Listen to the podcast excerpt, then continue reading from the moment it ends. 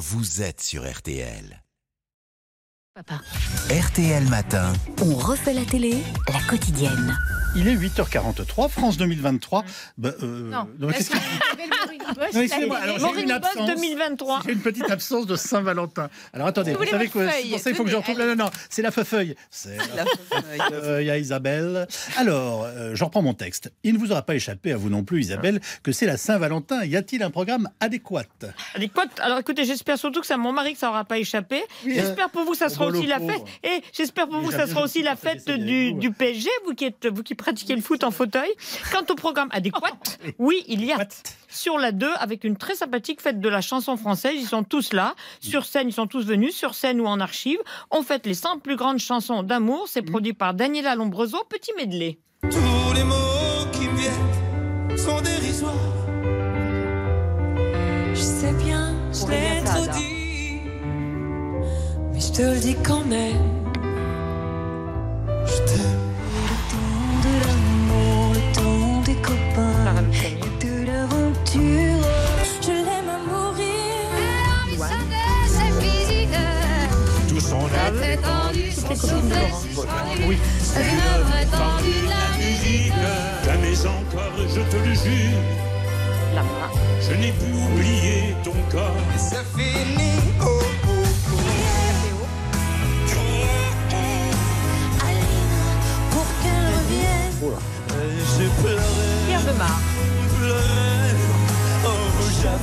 Voilà. Honnêtement, l'émission est très plaisante. Et regardez comme sont les choses. Il y en a pour Il y a des moments où il chante juste ou pas finalement On y retrouve André Manoukian avec nous demain pour les 20 ans de la Nouvelle Star, Bien. mais aussi, entre autres, Christophe Willem et Claudio Capéo. En face également ce soir sur M6 dans, dans Anniversaire Surprise chez les Baudins. Ça permet de rediscuter avec Jean-Christian Fressinet et Vincent Dubois, que j'aime beaucoup, alias Christian Baudin et sa mère Maria Baudin, Oui. qui veut lui fêter dignement son demi-siècle. Lui, il veut pas.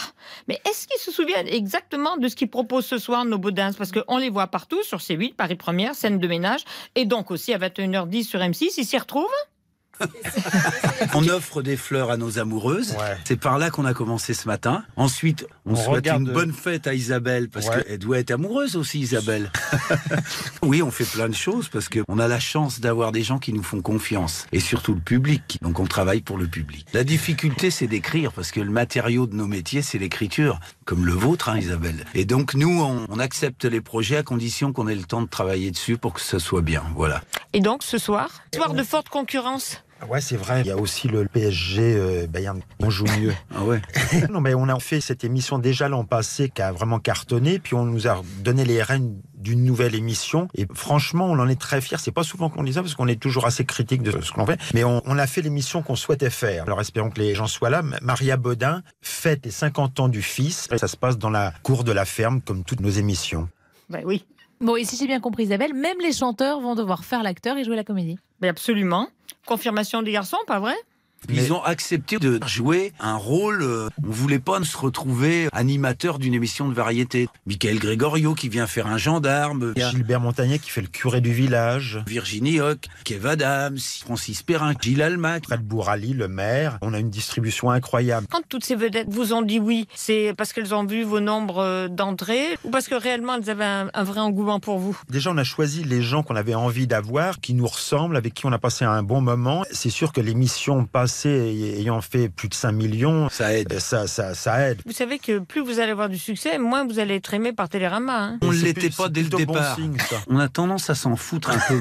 Nous, on a toujours eu un proverbe. On préfère remonter nos manches que de baisser nos frocs. Ça veut dire que on a envie de rester nous-mêmes. On fait avant tout ce métier-là pour faire plaisir au public. Et apparemment, c'est ce qu'on arrive à faire pour l'instant. Alors entre quatre yeux, vous vous souvenez d'une critique blessante? Non, je- puis c'était notre première date parisienne à la Comédie Comartin. Le lendemain, il y avait marqué en gros titre Les Vampes du pauvre. Cela dit, vu leur succès, il y a pire comme référence. Ah ouais, ouais, ouais, en plus c'est des copines adorables Mm. et tout ça. Donc euh, les critiques, on a l'impression qu'il y en a de moins en moins. Notre film, Les Bonheurs en Thaïlande, qui a très bien marché. On a eu des beaux articles dans les Arocs, etc. Donc on, on gagne des points quand même. Dans notre spectacle, en fait, on réagit à l'actualité. Il y a quelquefois des sujets, quand on n'a pas la façon de le traiter euh, à droite, on préfère ne, ne pas le faire. Droite voulait dire habile. Ouais. Ah oui.